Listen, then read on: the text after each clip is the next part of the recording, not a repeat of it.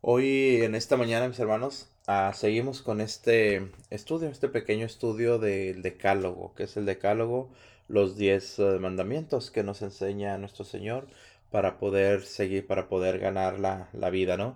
Hoy en este, en este estudio, mis hermanos, tendremos precisamente el estudio del quinto mandamiento.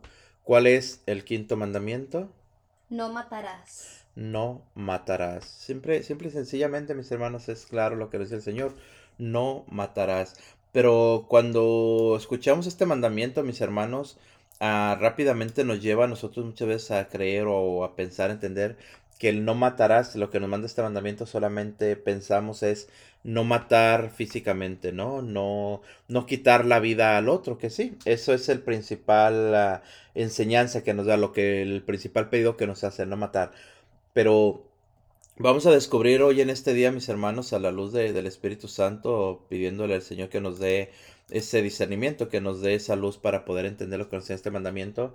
Vamos a entender hoy precisamente el no matar todo lo que conlleva, de que no es precisamente solamente quitar la vida de alguien, sino también muchas veces podemos matar con nuestras palabras, podemos matar con nuestros pensamientos, podemos matar con nuestras acciones, podemos matar la fe de alguien más, podemos ser parte de, de, asesinar a alguien sin darnos cuenta. Todo esto lo vamos a ver eh, en, este, en este día, mis hermanos, y vamos a tratar de entender precisamente lo que nos va llevando y lo que nos va enseñando tanto la palabra de Dios y la, la iglesia, el magisterio de la iglesia católica, lo que nos habla sobre este mandamiento. Entonces, vemos precisamente, mis hermanos, en la palabra de Dios, es eh, precisamente en el libro del Éxodo, capítulo 23, versículo 7. Nos dice así. Evita las causas engañosas, no causes la muerte del inocente y del justo. Evita las causas engañosas, no causes la muerte del inocente y del justo. Esto es lo que nos habla la palabra de Dios, mis hermanos, por medio del libro del Éxodo, en el capítulo 23, versículo 7. Evitar las causas engañosas. En pocas palabras, evitar los problemas. ¿Por qué? Porque si yo me engancho en un problema, si yo me, me envuelvo en un problema, ¿qué va a suceder, mis hermanos?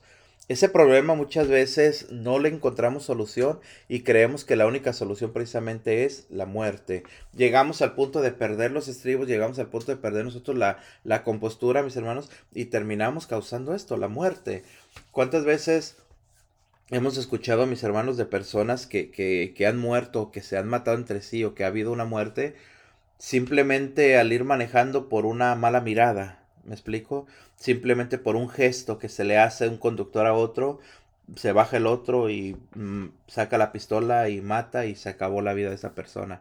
Entonces, esto es lo que nos, nos habla la palabra de Dios, mis hermanos, a, tratar de, evitar de entrar en ese tipo de causa, de tratar de, entrar en ese tipo de cuestiones. ¿Por qué? Porque sabemos, mis hermanos, en el catecismo de, de la Iglesia Católica, en el numeral 2258, nos, nos habla y nos dice claramente la palabra de Dios de la vida, que la vida es humana, la vida es sagrada. Fíjate lo que dice el catecismo. La vida humana es sagrada porque es fruto de la acción creadora de Dios y permanece siempre en una especial relación con el Creador. Su único fin, nadie, en ninguna circunstancia, puede atribuirse el derecho de matar de modo directo a un ser humano inocente. Eso es lo que nos enseña la, iglesia, mis hermanos, el catecismo de la iglesia católica. Entonces se nos habla claramente que la, vida humana es sagrada. Es sagrada. ¿Por qué? Porque es fruto de la acción creadora de Dios y que permanece siempre en una relación especial con el Creador, que es su único fin. ¿Cuál es nuestro único fin? Nos habla la iglesia. El saber nosotros que somos hijos de Dios, el saber que nosotros tenemos que regresar a Dios, pero cuando sea el tiempo de, de, Dios. Entonces, esto no nos da a nosotros ningún derecho, mis hermanos, según nos habla la iglesia, bajo ninguna circunstancia de que nosotros podamos atribuirnos ese derecho de matar, bien sea de modo directo o indirecto a un ser humano. Estamos hablando aquí precisamente de la muerte, estamos hablando de el no matar, lo que nos habla este, este mandamiento. Entonces, nosotros, ¿cómo, ¿cómo podemos nosotros entender esto, mis hermanos? ¿Cómo podemos darnos cuenta también sobre esto, sobre lo que nosotros estamos haciendo? Mira, La misma palabra de Dios, mis hermanos, nos hace un, un, un relato, nos enseña claramente lo que sucede por medio de la palabra de Dios en el libro de Génesis. Yo te invito, hermano, por si quieres después escucharlo, si quieres después meditar esto, nos habla precisamente aquí de, de, ese pasaje donde se matan entre hermanos, donde, donde Caín precisamente mata a Abel. ¿Por qué? Porque fíjate, fíjate lo que sucede aquí, mis hermanos, de dónde viene, como decíamos al principio, ¿no? El abuso contra la, contra la vida humana es una consecuencia precisamente del pecado, mis hermanos. Y es lo que nosotros debemos de meditar, es lo que nosotros debemos de entender, lo que nosotros debemos de aceptar. Mira, Dice la palabra de Dios en el libro del Génesis capítulo 4 versículo 1 en adelante, dice la palabra de Dios. Tuvo relaciones el hombre con Eva, su mujer, que concibió y dio luz a Caín y dijo, he adquirido un varón con el favor de Yahvé. Volvió a dar a luz y tuvo a Abel, su hermano. Fue Abel pastor de ovejas y Caín labrador. Pasado algún tiempo, Caín hizo a Yahvé una oblación de los frutos del suelo. También Abel hizo una oblación de los primogénitos de su rebaño y de la grasa de los mismos. Yahvé miró propicio a Abel y su oblación, mas no, no miró propicio a Caín y a su oblación. Por lo cual se irritó Caín en gran manera y se abatió su rostro. Yahvé dijo a Caín, ¿Por qué andas irritado y por qué se ha abatido tu rostro? No es cierto que si obras bien podrás alzarlo, mas si no obras bien a la puerta el pecado, acechando como fiera que te codicia y a quienes te quieren dominar. Caín dijo a su hermano Abel, vamos afuera. Y cuando estaban en el campo se lanzó Caín contra su hermano Abel y lo mató. Yahvé dijo a Caín, ¿dónde está tu hermano Abel? Contestó, no sé. ¿Soy yo acaso el guardián de mi hermano? Replicó Yahvé, ¿qué has hecho? Se oye la sangre de tu hermano clamar a mí desde el suelo. Pues bien, maldito seas lejos de este suelo que abrió su boca para recibir de tu mano la sangre de tu hermano. Vamos a dejarla hasta ahí. Palabra de Dios. Te alabamos, Señor. Nos decía primeramente, mis hermanos, por medio del libro del Éxodo que tratáramos de evitar las causas engañosas o para que de esta forma no causemos la muerte del justo y del inocente. ¿Qué es lo que vemos en este, en este pasaje que acabamos de leer del libro de Génesis capítulo 4, mis hermanos? Vemos precisamente cómo estos dos hermanos ofrecen una oblación a Dios, ofrecen un sacrificio a Dios. ¿Cuál es el problema? Una, evitar las causas engañosas el engaño, ¿no? Exacto, entonces aquí vemos hermanos cómo lo que estos dos, dos hermanos ofrecen a Dios, un sacrificio es agradable a Dios y el otro no lo es. Y de aquí nace el deseo de Caín de deshacerse de su hermano Abel. Aquí vemos cómo se ha sembrado, mis hermanos, en el corazón de Caín el, el, el deseo de, de, revancha, ¿no? El deseo de, de, de no soportar a su hermano Abel. Entonces, ese deseo desordenado, precisamente mis hermanos nos habla y nos, nos enseña que lleva a Caín a matar a Abel.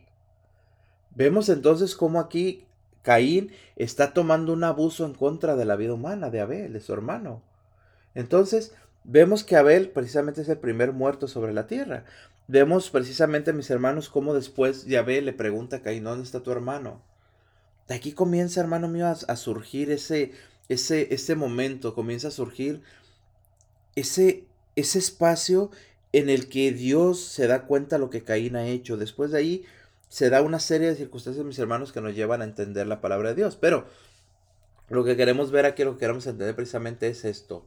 Cómo nuestros deseos desordenados también nos llevan muchas veces a hacer algo que no queremos hacer. Por eso nos dice la palabra de Dios, no evitar las causas de engañosas. ¿Cuáles son esas causas? El empezar a sentir esas cosas negativas hacia el otro, ese engaño de nosotros mismos, engañarnos al sentir negatividad hacia la otra persona. ¿A qué nos lleva? A lo que llevó a Caín, a, a, a, a, a hacer Es que debemos de entender de que nadie, absolutamente nadie debe tomar la justicia por su propia mano y por lo mismo nadie puede disponer, por así decirlo, de la vida de los demás. Nadie puede quitar la vida, eso, eso es clarísimo. Nadie puede ni siquiera pensar o ni siquiera darle paso a, a, a, creer que la vida de los demás también muchas veces nos pertenece. ¿En qué sentido? En el sentido de que yo puedo disponer de tu vida, yo puedo quitártela.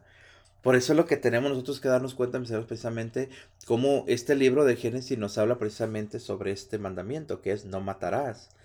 Y vemos la consecuencia, te repito, como hablábamos, de lo que sucede en el corazón de Caín. Caín, ¿por qué mató a su hermano Abel? Por algo que nació en su corazón. Y el problema fue que Caín no supo sacarlo, no supo expulsarlo, sino que lo alimentó. Se empezó a engañar a él mismo, ¿no? Con esos sentimientos de... Negatividad en él mismo, claro. De, odio, de rencor. Y, hemos hablado varias veces que eso sucede con nosotros, ¿no? Cuando surge en nosotros o, o damos paso en nuestro corazón a tener un sentimiento negativo, la decisión es nuestra, si ese sentimiento lo expulsamos rápidamente, lo sacamos o lo alimentamos. Y el alimentar precisamente ese sentimiento, mis hermanos, puede llegar, claro, en un caso extremo, pero puede llegar precisamente, mis hermanos, a que por una, una, una tontería, si así quieres verlo, si me va la expresión, por una tontería, mis hermanos, seamos capaces de llegar incluso hasta matar a una persona. Por eso debemos nosotros de darnos cuenta, mis hermanos, claramente de lo que tenemos que hacer nosotros. Por eso la palabra de Dios nos advierte y nos dice claramente, mis hermanos, en el Éxodo 23, evita las causas engañosas. Evita ser engañado. Evita creer que tú tienes el derecho de quitar la vida a otra persona. Porque lo sabemos claramente. Cuando perdemos, hermanos, nuestra mente, cuando perdemos nuestra, nuestra nuestra propia disponibilidad, por así decirlo, en cuanto a, dirigir nuestra mente, es cuando estamos más expuestos a, cometer este tipo de pecados. Es como lo llamabas ahorita, ¿no? Cuando, cuando estás manejando y se dan esas confrontaciones de que alguien se te cruzó algo y alguna persona iba armada y se baja y mata a la persona o se baja y golpea a la persona dependiendo eh, lo que tenga la persona en sus manos. Hace poco que, que se escuchó eh, allá en California, que iba una señora, se le metió a, a, una, a una pareja, a, creo que bruscamente, no recuerdo muy bien qué fue lo que pasó, pero esa esas personas este, se bajaron enojadas y empezaron a balasear el carro. ¿Qué sucedió? Que le dieron en el estomaguito a un niño de 6 años, el cual falleció. Eso es lo que nos lleva cuando nosotros no podemos controlar ni sabemos eh, dominar esas, esa ira que luego, luego nos enseguece y se comete la, peor de el acto. Ajá, de los actos tan y, y por eso decimos, por eso, por eso la palabra de Dios nos dice, evita las causas engañosas. ¿Por qué? Porque precisamente a causa del engaño, a causa de, de este tipo, así como tú lo mencionas, ¿no? De esto que sucedió, de cualquier cosita nos puede llevar, hermano mío, a que terminen en, en muerte. Hemos visto, te repito, hasta dentro de las mismas familias, una sola discusión entre matrimonios o entre padres ah, con hijos, entre yernos, qué sé yo, entre todo este tipo de cuestiones, una simple discusión, mis hermanos, muchas veces termina en tragedia, termina en muerte. ¿Por qué? Porque vuelvo a repetirte, nos engañamos nosotros mismos y caemos en ese engaño que el enemigo quiere hacer con nosotros y que nos anima, que nos alienta a qué?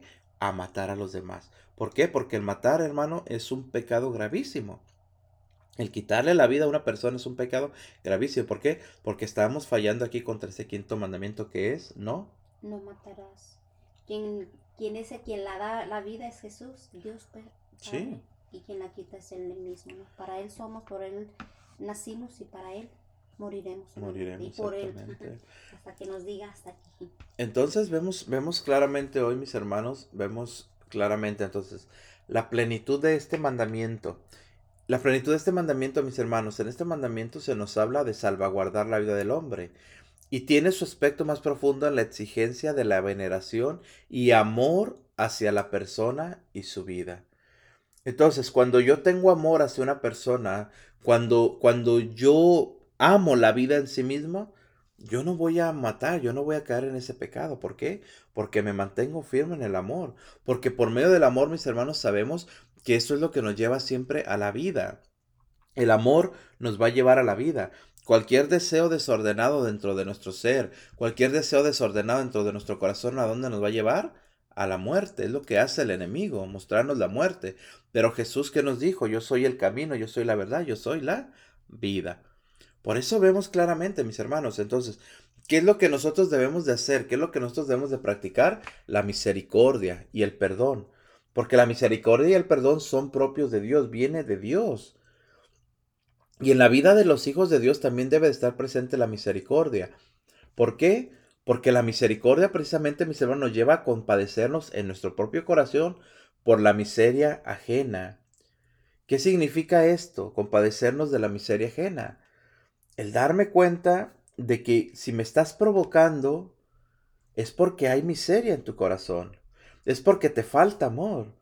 Entonces yo tengo la libertad de caer en esa provocación y responder a tus provocaciones y que responder a esas provocaciones nos lleve precisamente hasta, hasta el punto, vuelvo a repetir, tal vez un punto extremo, pero a final de cuentas nos lleva a ese punto de llegar incluso hasta matarte o que me mates a mí. Entonces entendamos aquí, mis hermanos, lo que debemos hacer, el amor. ¿Por qué? Porque cuando el amor se manifiesta en una discusión, esa discusión termina en santa paz. Esa discusión se queda en tranquilidad, ¿cierto o no? Es lo que, es lo que nosotros vemos. Simple y sencillamente, mis hermanos, mira, nos dice la, la, palabra de Dios en el Evangelio de San Mateo capítulo 5 versículo 7, que son las bienaventuranzas. Nos dice ahí, bienaventurados los misericordiosos, porque ellos alcanzarán misericordia. Fíjate qué interesante es esto, mis hermanos. Bienaventurados los misericordiosos, porque ellos alcanzarán misericordia.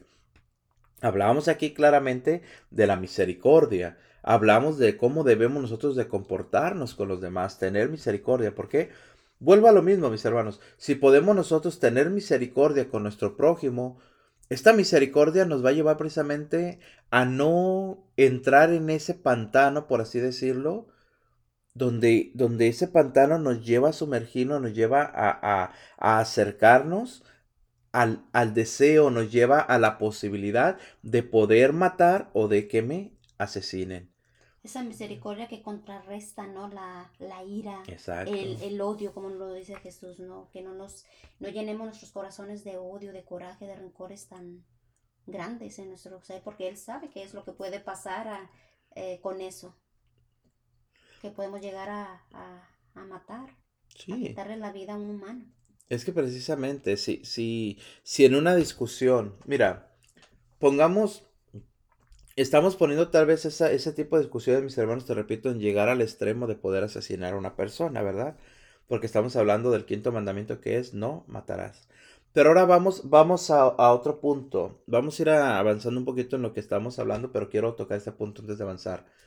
Supongamos que en, una, en un matrimonio hay una discusión, por lo que tú quieras. Cuando, cuando, cuando no, no se practica la misericordia en ese matrimonio, en ese momento de discusión, vamos a sacar de nosotros las peores palabras que van a matar a mi pareja, con palabras. Van a sacar las, voy a sacar las peores ofensas, voy a sacar los peores momentos malos que he vivido con mi pareja y se los voy a aventar en ese momento. ¿Por qué? Porque yo lo que quiero es matarte. ¿Qué estoy haciendo de esa forma? Matar tu, tu, tu autoestima. Matar el amor. Matar la relación incluso. ¿Por qué?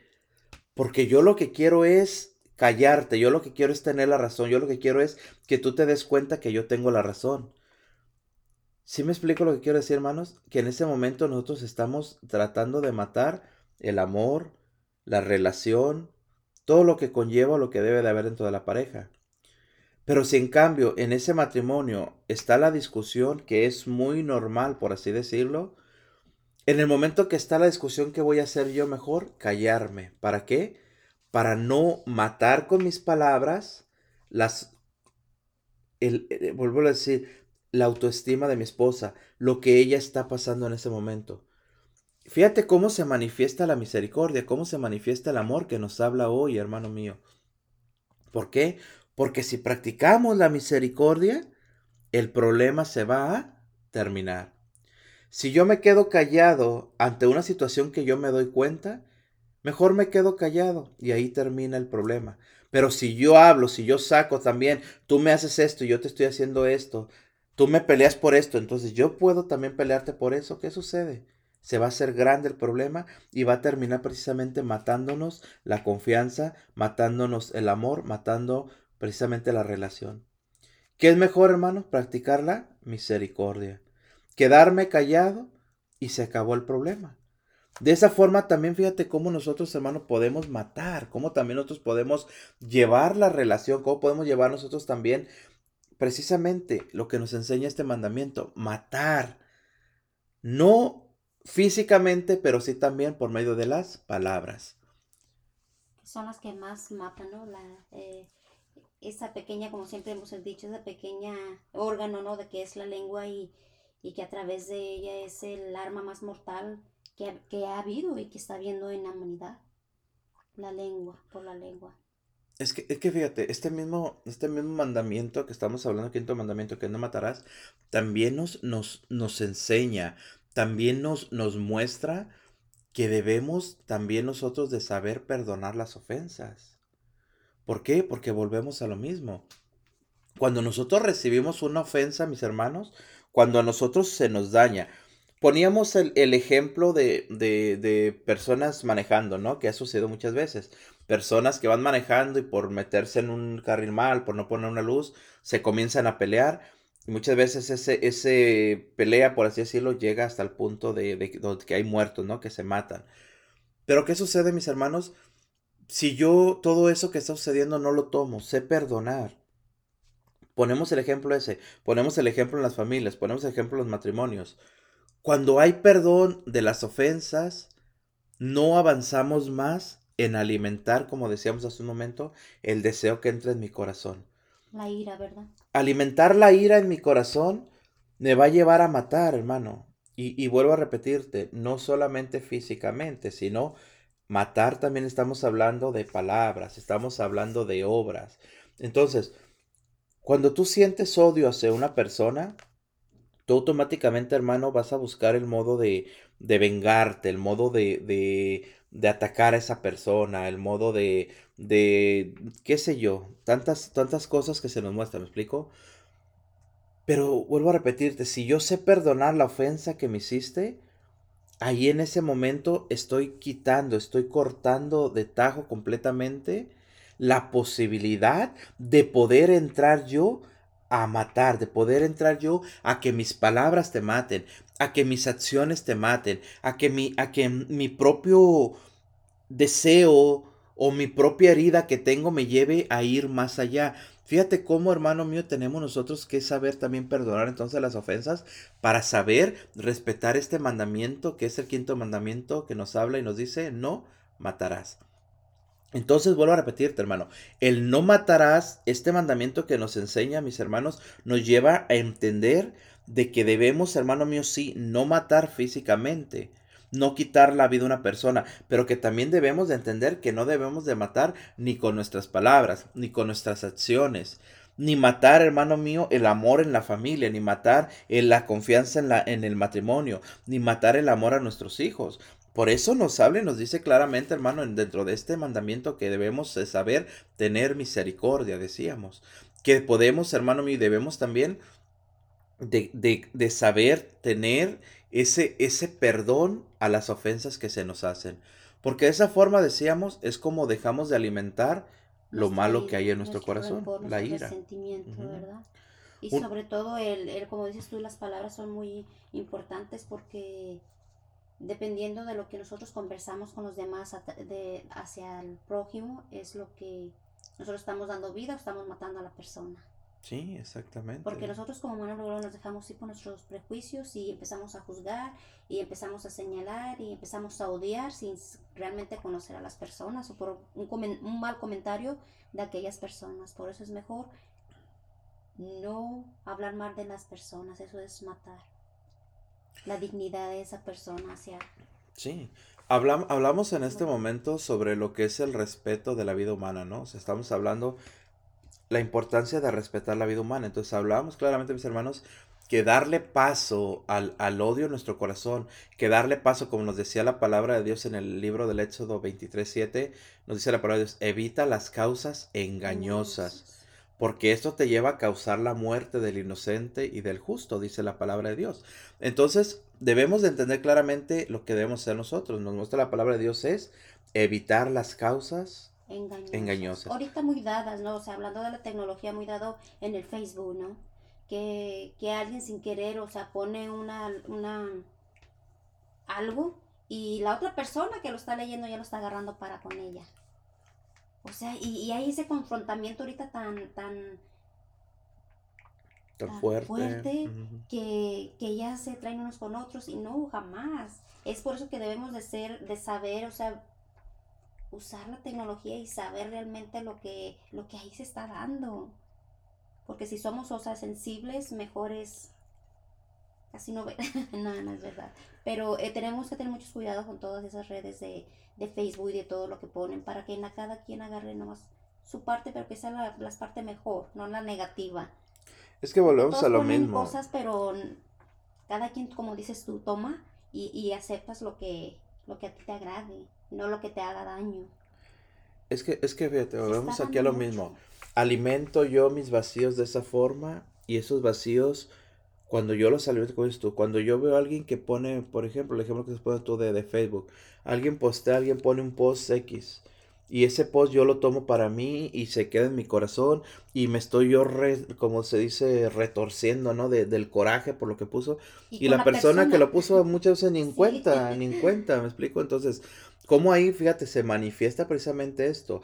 El no tomar las causas, vuelvo a repetir como dice la palabra de Dios, no evitar las causas engañosas. Y ¿Por ahí, perdón, ahí donde la persona que agarró eso eh, accidentalmente para ella, está odiando ya a la otra persona. Exacto.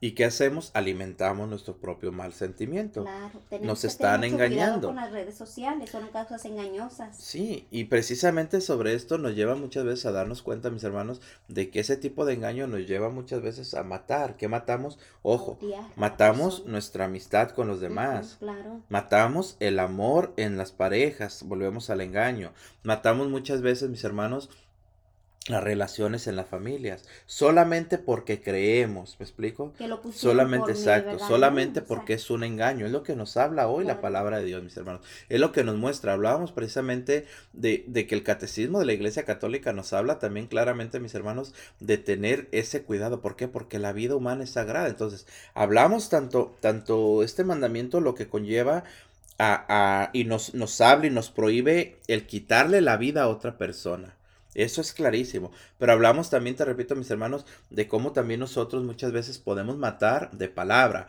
podemos matar con nuestra lengua, podemos matar con las obras que hacemos, con las obras que realizamos. Y se nos habla claramente también, mis hermanos, del respeto, el respeto que debemos de tener sobre la vida humana. Este quinto mandamiento, mis hermanos, que estamos hablando de no matar, nos habla, nos dice el precepto, no matarás. Pero matar, hermano, también significa, nos está hablando y nos está mostrando de tener respeto a la vida humana. Y esto significa también lo que es la condena. También, hermanos míos, el golpear. Cuando nosotros golpeamos, herimos o hacemos cualquier daño injusto, bien sea, ojo con esto, a uno mismo o al prójimo, ya estamos pecando contra este mandamiento. Ojo, voy a volver a repetir. Cuando nosotros golpeamos, herimos o hacemos cualquier daño injusto, bien sea a nosotros mismos o a, a nuestro prójimo, ya estamos pecando. También así como dañarlo por medio de las palabras injuriosas, ojo con esto, querer desearle el mal o tratar de buscar el mal en mi prójimo, este mismo mandamiento, mis hermanos, nos prohíbe igualmente, escucha, nos prohíbe también darnos a nosotros mismos la muerte. Esto estamos hablando del suicidio. Vamos a hablar un poquito más adelante del suicidio. Pero lo que estoy queriendo te hacer entender, mis hermanos, es de que nos demos cuenta también, cada uno de nosotros, de que la muerte, te repito, el pecar contra este mandamiento no es solamente el fin, la muerte física, sino cuando nosotros, vuelvo a repetirte, golpeamos, herimos o hacemos un daño, bien sea a nuestro prójimo o a nosotros mismos, ya estamos también fallando contra este mandamiento. Y decíamos también que es por medio de las palabras. El, el, el maltratar, el hablar con palabras injuriosas o desearle el mal a mi prójimo, también ahí ya lo estoy matando, ojo con esto, también ahí ya estoy fallando a este mandamiento. Entonces, fíjate hermano, la importancia que debemos nosotros de tener de respetar la vida humana, de respetar la vida de los demás, porque hablábamos claramente, mis hermanos, de que la vida humana, nos decía el catecismo de la Iglesia Católica, es un fruto de la acción creadora de Dios y permanece siempre en una, una relación especial con Dios.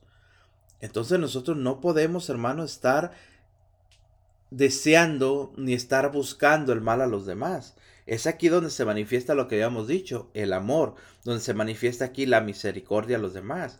Entonces, cuando yo mato, bien sea físicamente o bien sea con mis palabras, con mis acciones, nos decía en este momento, o simplemente el no matar, pero ya el golpear, ya el desear el mal a alguien, hacer el mal a alguien, yo estoy fallando contra este mandamiento, mis hermanos. Ese es el respeto a la vida humana. Entonces, entendamos la importancia. Ahora, hablamos también del homicidio, mis hermanos. Del homicidio voluntario. ¿Qué significa esto? El quinto mandamiento, este que estamos hablando, condena también gravemente, como gravemente pecaminoso, el homicidio directo y voluntario. Ojo con esto. El que mata y los que cooperan voluntariamente con él cometen un pecado que clama venganza al cielo. Recuerda que hablábamos precisamente en el libro del, del, Génesis capítulo 4, el pasaje donde, donde Caín mata a su hermano Abel. ¿Y qué sucede? Mira, quiero un poquito hacer una recapitulación, mis hermanos, de lo que sucede en este, en este versículo, en estos capítulos. Dice bien, dice la palabra de Dios en el versículo 11. Después de que, de que Caín mató a su hermano Abel, después de que Dios le pregunta, ¿dónde está tu hermano? ¿Qué has hecho con tu hermano? Dice la palabra de Dios. Pues bien, maldito seas, lejos de este suelo que abrió su boca para recibir de tu mano la sangre de tu hermano. Aunque labres el suelo, no te dará más fruto. Vagabundo y errante serás en la tierra. Entonces dijo Caín a Yahvé, mi culpa es demasiado grande para soportarla. Si hoy me echas de este suelo, habré de esconderme de tu presencia, convertido en, vagabundo, errante por la tierra, y cualquiera que me encuentre me matará. Yahvé le respondió, al contrario, quien quiera que mate a Caín, lo pagará siete veces. Y Yahvé puso una señal a Caín para que nadie que lo encontrase lo atacara. Caín dejó la presencia de Yahvé y se estableció en el país de Nod, al oriente del Edén. Entonces, hermano, mira, ¿qué vemos aquí con esto? Cuando, cuando nosotros tristemente, mis hermanos, caemos en este pecado gravísimo de, de, del matar, lo que estamos nosotros haciendo, mis hermanos, es salir de la presencia de Dios. ¿Por qué? Porque el pecado nos lleva precisamente a salir de la presencia de Dios. El pecado nos lleva a renegar de Dios. Eso lo sabemos. Pero ¿qué sucede? Dice la palabra de Dios claramente, mis hermanos, que la sangre reclama, la sangre clama. ¿Y qué es lo que hace, mis hermanos? ¿Qué es lo que hace Dios con Caín? Fíjate en esto. Mismo Dios le respeta la vida a Caín. Fíjate en esto, hermano, entendamos esto. Dios mismo le respeta la vida a Caín. Dios que es dueño de la vida, respeta la vida de Caín. Fíjate qué fuerte palabra, ¿no? La que reclama la sangre, pero aún así el Señor tiene grande misericordia y respeta la, vida de Caín. Exacto. Entonces, fíjate, como dices tú, qué, qué interesante es darnos cuenta de esto. Aquel que es dueño de la, de la vida, respeta la vida. Y nosotros que no somos dueños absolutamente de nada, mis hermanos, ¿por qué? Porque la vida que tenemos no es nuestra, le pertenece a Dios. Y nosotros muchas veces, hermanos, queremos hacer justicia por nuestra propia mano. Queremos nosotros muchas veces tomar la vida de los demás, movidos, ya lo dijimos, por los malos sentimientos, movido por lo que, por lo que hay dentro de nosotros. Entonces, ¿a dónde nos lleva, mis hermanos, muchas veces eh, eh, este pecado? A que tenemos que darnos cuenta, mis hermanos, de lo que estamos realizando. Y, algo de lo, que, de lo que te estoy hablando, de que muchas veces nosotros creemos tener la, la, la autoridad sobre otra vida, lo vemos por medio del aborto. Claro, ese, asesinato, ¿no? A la, a la vida humana del bebé, que debe de ser respetada y protegida de manera absoluta desde la concepción. Desde el momento de la concepción, nos dice, nos dice el Catecismo de la Iglesia Católica en el numeral 2270, nos dice claramente, la vida humana debe de ser respetada y protegida de manera absoluta desde el momento de la concepción, nos decías tú. Entonces, fíjate mis hermanos, cómo nosotros hoy en esta vida, en este mundo, mis hermanos que estamos viviendo, qué fácil es inclinarnos por el aborto. Qué fácil es, mis hermanos, nosotros el, el, abrir la puerta tan fácil a que, a que las familias estén abortando, a que las mujeres estén abortando. Inició el aborto, mis hermanos, en, en la forma o en el sentido de que muchas veces ponía en riesgo la vida de la madre o la misma vida del bebé y se practicaba el aborto. Estos fueron los inicios. Hoy, ¿por qué se practican abortos? Simplemente porque la madre no desea al bebé, porque la mamá no quiere perder su figura, porque fue un error, dicen, dicen muchas veces. Entonces, hermano, entendamos esto. Cuando nosotros no respetamos la vida humana, cuando nosotros no la protegemos, cuando nosotros no queremos entender que desde el momento de la concepción ya es una vida humana, fíjate Qué fuerte, hermano mío, estamos fallando en contra de este quinto mandamiento que es no matarás. Y la gente la vemos, pero la gente la vemos, hermano, que vaya aborta y está como si nada. ¿Por qué? Porque ni siquiera, hermano mío, en su corazón les, les remuerde o se dan cuenta de lo que están realizando.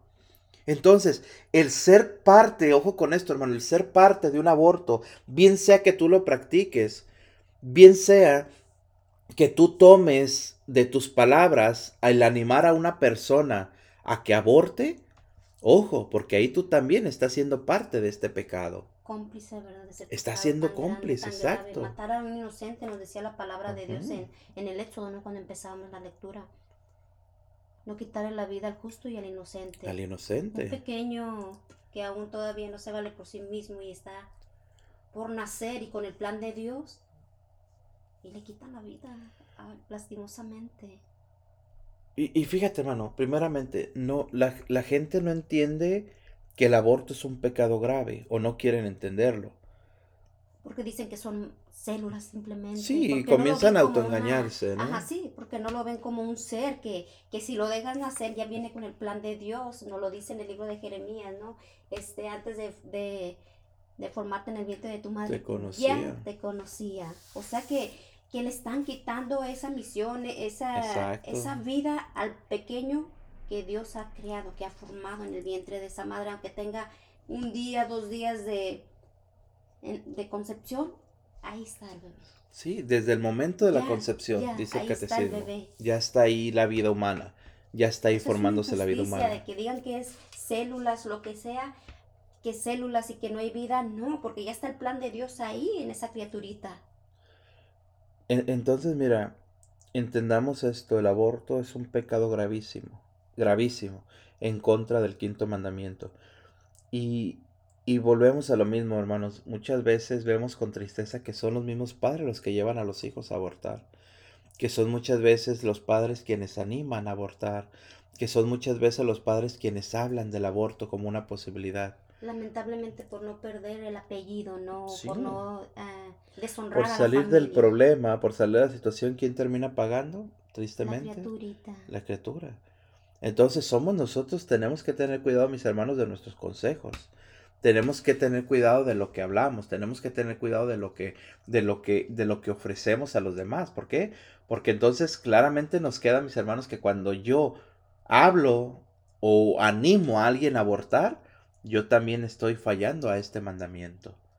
Entonces, practicar el aborto es pecar en contra del quinto mandamiento, es matar claramente. Y no podemos, hermano mío, envolver, no podemos cerrar los ojos ante lo que pasa. Estamos en un momento fuertísimo, mis hermanos, donde tenemos también que hacer algo.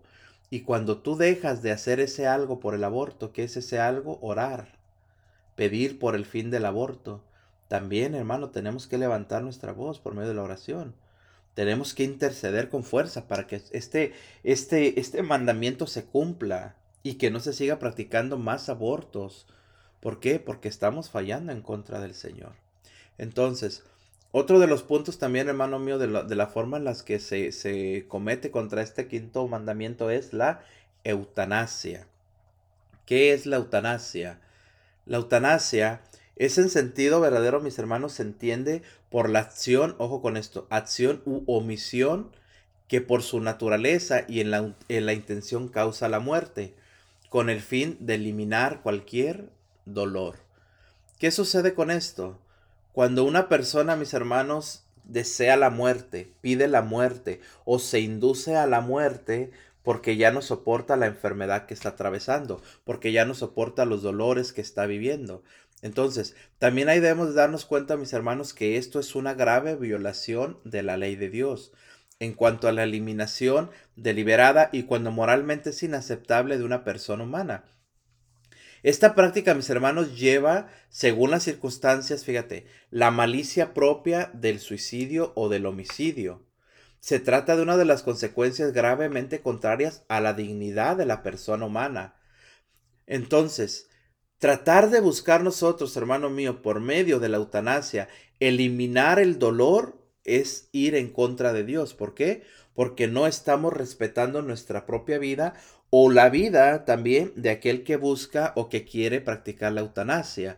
Entonces, hermano, mira, cuando nosotros queremos eliminar, te repito, el dolor, ya no quiero sufrir, ya no quiero estar batallando con esta enfermedad, ya deseo la muerte, Fíjate que también ahí estamos practicando, mis hermanos, la eutanasia y estamos yendo en contra del quinto mandamiento que nos habla y nos dice, no matarás. Entonces, es, es bien interesante, mis hermanos, entender esto. Es bien interesante que nos demos cuenta nosotros, hermanos, que la eutanasia no debe de estar dentro del lenguaje cristiano. Es un error, ¿no? Es un error de, como de juicio el que se, eh, el tomarlo como de buena fe que para que ella no sufra, para que ella no, ya, para que muera en paz. Es un error de, de buena fe el aceptar eso y el realizarlo, no deja de ser un pecado grave. Nos estamos, como dices tú, autoengañando. Sí, precisamente porque, porque queremos hacer algo bueno, algo que parece bueno, pero el fin es malo. es malo. ¿Cuál es el fin de la eutanasia, mis hermanos? El, el matar a una persona. ¿Cuál es el fin bueno? El que creemos que es el fin bueno, evitar el dolor en la persona, que ya no sufra la persona. Pero a final de cuentas tenemos que darnos cuenta que el tiempo lo tiene Dios y el tiempo es de Dios. Y si esa persona está pasando por dolores terribles, deben de ser ofrecidos a Dios. Entonces no podemos nosotros disponer de la vida de alguien más, ni siquiera disponer de tu propia vida. Al querer practicar la eutanasia, al querer decir que ya basta, que ya no más, es el tiempo de Dios. Entonces, cuando tú mismo te practicas la eutanasia, mis hermanos, es, es un suicidio escondido, ¿me explico? Es un suicidio disfrazado. Se le llama eutanasia, ¿por qué? Porque se escucha más bonito, porque es la forma en que no se, no se, no se menciona el suicidio. ¿Me explico? Así de fácil. Exacto. el homicidio. Ah, el suicidio. Hablemos, hablemos ahora del suicidio. ¿Qué es el suicidio? Mira, el suicidio precisamente debemos de darnos cuenta, mis hermanos, que es también ir en contra de nuestra vida, pecar contra este mandamiento cuando suicidamos. Y ojo con esto, tenemos que entender que nosotros somos administradores, ojo con esto, somos administradores y no propietarios de la vida que Dios nos ha confiado. ¿Qué significa esto? Que tu vida tú la administras, que tu vida Tú la vives como tú quieras porque Dios te ha dado a ti la, la, el libre albedrío, te ha dado la libertad de que tú vivas tu vida como tú la quieres. Porque si no fuera así, pues simplemente no tendríamos voluntad propia, mis hermanos, y no, no, no haríamos absolutamente nada. Por eso Dios nos dio la libertad. Entonces, nosotros, vuelvo a repetirte, somos administradores de nuestra vida, mas no propietarios. El cual estamos obligados a recibirla con gratitud y y a conservarla para nuestra salvación. Exacto, es eso, ese es el punto. Debemos nosotros de saber cuidarla, de saber llevarla. ¿Por qué? Porque todos estamos llamados a la salvación, todos estamos llamados a la santidad. Pero entonces, cuando nosotros, hermanos, no podemos disponer de la vida. ¿En qué sentido? En que yo no puedo decidir cuándo morir. ¿Sí me explico? El suicidio es una decisión que me lleva a mí a, decidir cuándo quiero morir. Y ahí ya estamos pecando en contra del quinto mandamiento. El suicidio sabemos, hermanos, muchas veces a una persona que, llega a cometer ese acto, lo sabemos muchas veces lo hacen ah, porque no están, uh, ¿cómo te diré? 100% por así decirlo de sus facultades. Porque el suicidio, mis hermanos, es algo, o sea, es algo complicado, no es algo... El, cometer el suicidio es un acto fuerte, ¿me explico? Es un acto donde, donde debe de haber una seguridad completa. ¿En qué sentido, mis hermanos? Por lo general, la, la gente que se suicida es gente que está en una depresión grandísima. Casi siempre ese es, el, ese es el, factor, ¿me explico? La depresión es lo que más induce a la gente a, suicidarse. Entonces, esa, esa gente, por lo general, mis hermanos, pues no está al 100% de su capacidad física, ¿me explico por qué? Por la misma depresión que sabemos lo que, lo que provoca, ¿me explico? Pero aún así, mis hermanos, debemos de saber nosotros y darnos cuenta precisamente que el suicidio contradice la inclinación natural del ser humano a conservar y perpetuar su vida. Entonces, cuando yo tengo en mi mente el deseo de suicidarme, ahí ya le estamos dando paso, como decíamos al inicio en la palabra de Dios, le estamos dando paso a una causa engañosa causas, ¿verdad? Engañosas que nos yo me llevan estoy, a la muerte o a matar. Yo me estoy engañando de que la muerte me va a librar de mis problemas. Sí, sí es lo que cree uno cuando está, como dices tú, en ese momento de la depresión. Eh, gracias a Dios eh, yo pasé por depresión, pero no tuve esos pensamientos, sino que tuve la, el pensamiento de dejar, abandonar mi casa con, con mi niña de dos años, a ti, a mi hija de ocho años, y que así iba a ser libre, ¿tú crees? Es el engaño, el autoengaño que, que lleva toda esa enfermedad mental. E, e, es que mira, o sea, todo esto entendámoslo, mis hermanos. Por, eso te digo yo, el suicidio es un paso muy grande. La gente que se suicida, claro. Eh, o sea, no es fácil, ¿me explico? No es fácil dar, dar ese paso. Pero tenemos que tener algo bien claro en nuestro corazón, mis hermanos, que el suicidio es contrario al amor del Dios vivo. ¿Me explico? El catecismo nos lo dice claramente en el numeral 2281. El suicidio es contrario al amor del Dios vivo. ¿Por qué? Porque lo vemos a lo mismo. Una persona que está o que desea suicidarse es una persona que le falta el amor en su corazón. A causa, sí, vuelvo a repetir, de enfermedad, a causa de la depresión, a causa de todo eso. Pero al final de cuentas, mis hermanos, una persona que quiere terminar con su vida es una persona que no ha conocido el amor de Dios. ¿Me explico? Porque precisamente Dios nos da vida, Dios nos da alegría, Dios nos da esperanza. Una persona que quiere cometer suicidio es una persona que no tiene ya esperanza, mis hermanos. Una persona que ya no ve, ya no ve razón de vivir, ya no ve alegría en el vivir, ya no ve alegría en el, en, el día, ya no ve alegría en, en lo que hay a su alrededor. Ha perdido la alegría, ha perdido el amor. Por eso vemos claramente, mis hermanos, que el suicidarte, el suicidio, es contrario al amor de Dios vivo. Por eso debemos nosotros de darnos cuenta, mis hermanos, pero ojo con eso también. Cuando nosotros, esto es algo que quiero que quiero que entendamos bien, mis hermanos. Cuando nosotros damos la vida, cuando nosotros ofrecemos nuestra vida para salvar la vida de otro, esto no es suicidio. Esto es un acto de caridad. Ojo con esto.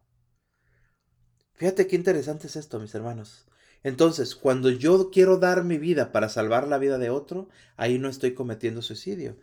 Recordemos, no sé si, si has conocido, mis hermanos, has leído un poco sobre la vida de, de San, San Maximiliano Colbe. Este santo, precisamente eso fue lo que hizo en un campo de exterminación allá en, en, en Alemania.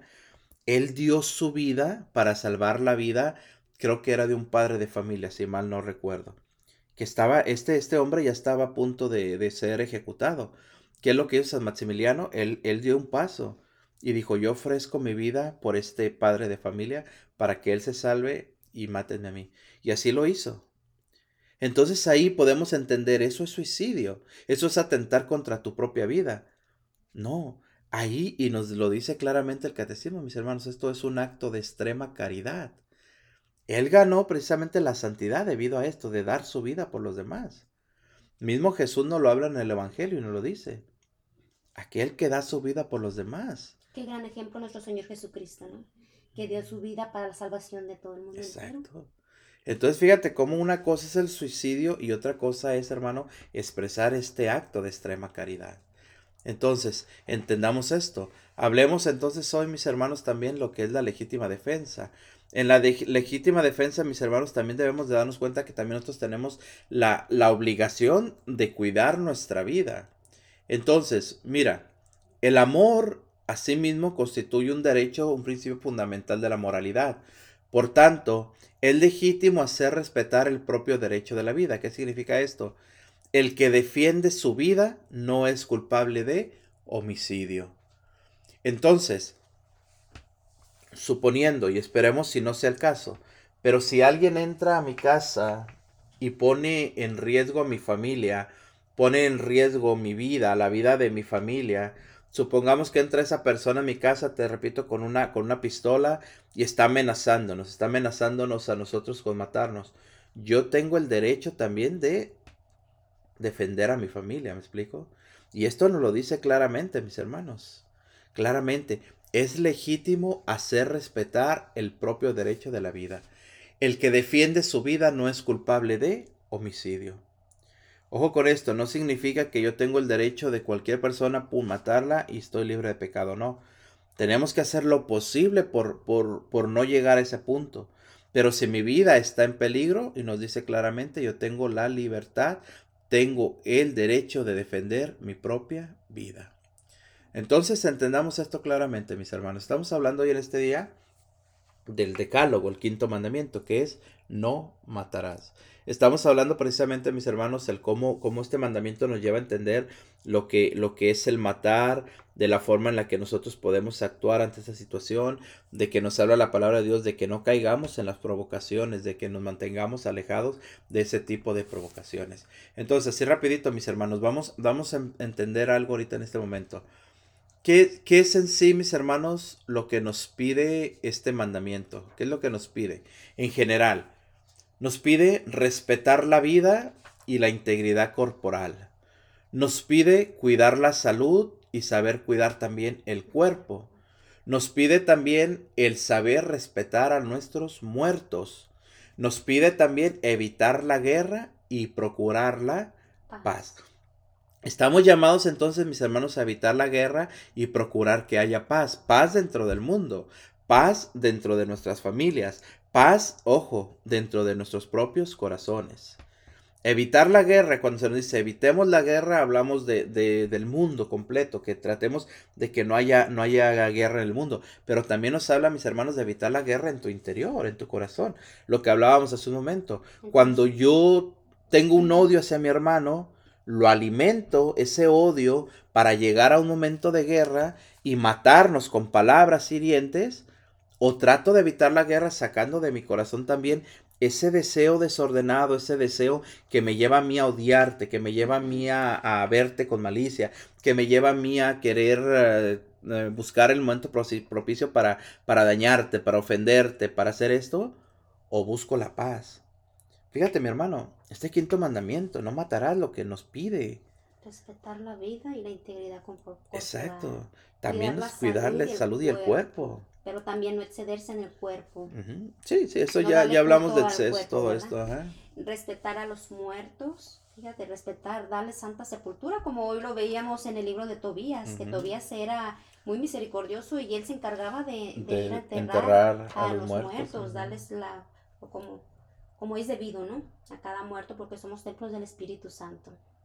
Evitar la guerra y procurar la paz. La paz. Evitando chismes, evitando eh, cosas negativas, ¿no? Hacia, hacia tu prójimo. Procurar que todo a nuestro alrededor esté en paz, ¿no? Que seamos nosotros precisamente portadores de portadores de paz de que volvemos a lo mismo, de que lo que hay en mi corazón, hermano, lo que quieran poner en mi corazón, yo evitar esa causa, como nos decía la palabra, y volvemos a repetir en el libro del Éxodo, evitar las causas engañosas. Una causa engañosa, ¿cuál será? Cuando alguien mm, supongamos en una reunión alguien tira un, un comentario, vamos a ponerlo de esta forma, un comentario inapropiado sobre mi persona, ese comentario yo lo puedo recibir, lo puedo guardar y esperar el momento de contrarrestar. ¿Sí me explico? O simplemente ese, ese, ese, ese comentario inapropiado que hago, lo desecho y todo sigue en paz. También nos habla de esto el quinto mandamiento, no matar. Hablamos también de no matar la paz, como nos dice precisamente, procurar la paz. Hablamos de no matar de palabra, hablamos de no matar de acciones, hablamos de no matar de miradas, hablamos de no matar el amor en la pareja, hablamos de no matar la relación con, nuestro, con nuestra familia, nuestros entornos. Todo esto nos habla de no matar. Entonces, en general, ¿qué es lo que nos pide este mandamiento? Nuevamente lo repetimos. Respetar la vida y la integridad corporal, cuidar la salud y el cuerpo, respetar a los muertos, evitar la guerra y procurar la paz. Esto es lo que nos pide el mandamiento. Ahora, ¿qué es lo que nos prohíbe este quinto mandamiento que es no matarás? Homicidios directos y voluntarios, aborto, eutanasia, suicidio, el escándalo, culto al cuerpo, uso de la droga, secuestros, tráfico de órganos. Esto es lo que nos prohíbe este quinto mandamiento, mis hermanos. En general, todo lo que hemos hablado nos prohíbe precisamente el homicidio, ya dijimos directo y voluntario. Cuando nosotros matamos, prácticamente físicamente matamos a una persona, esto lo estamos atentando en contra del quinto mandamiento. Cuando practicamos el aborto, decíamos, o cuando somos parte para que ese aborto se realice. Un médico que está realizando abortos está en pecado mortal, está atentando contra la vida. Porque es un juramento, ¿no? De cuidar la vida también. Una enfermera que trabaja en una clínica de abortos está en pecado porque está siendo parte de eso. Una persona que realiza llamadas para, para animar al aborto está en pecado una persona que realiza el aborto está en pecado. Entonces, fíjate cómo ahí, hermano mío, no es solamente la que comete el aborto, sino toda la gente que está a su alrededor. Tú que aconsejas el aborto, estás en pecado mortal, hermano. Ojo con esto. Ojo con esto y cuidado con esto. Entonces, hablamos también de la eutanasia, la forma de liberarnos del, del dolor deseando la muerte. Hablamos del suicidio, buscar acabar con nuestra vida. Hablamos del escándalo, hablamos del culto al cuerpo, ¿Por qué el culto al cuerpo? Porque prácticamente ahí estamos matando también nuestra espiritualidad y poniendo por encima nuestro cuerpo, deseando tener un cuerpo hermoso, deseando tener un cuerpo que muchas veces solamente lleva al pecado, también estamos ahí fallando. Tentar a los demás. Tentar a los demás, exacto. Entonces, hablamos también del uso de la droga. Sabemos lo que hace la droga, mis hermanos. Sabemos que la droga es una puerta abierta grandísima, tanto para matarnos a nosotros mismos como matar a los que están a nuestro alrededor. ¿Por qué? Sabemos todo lo que esto conlleva, mis hermanos. Hablamos de secuestro y hablamos de tráfico de órganos.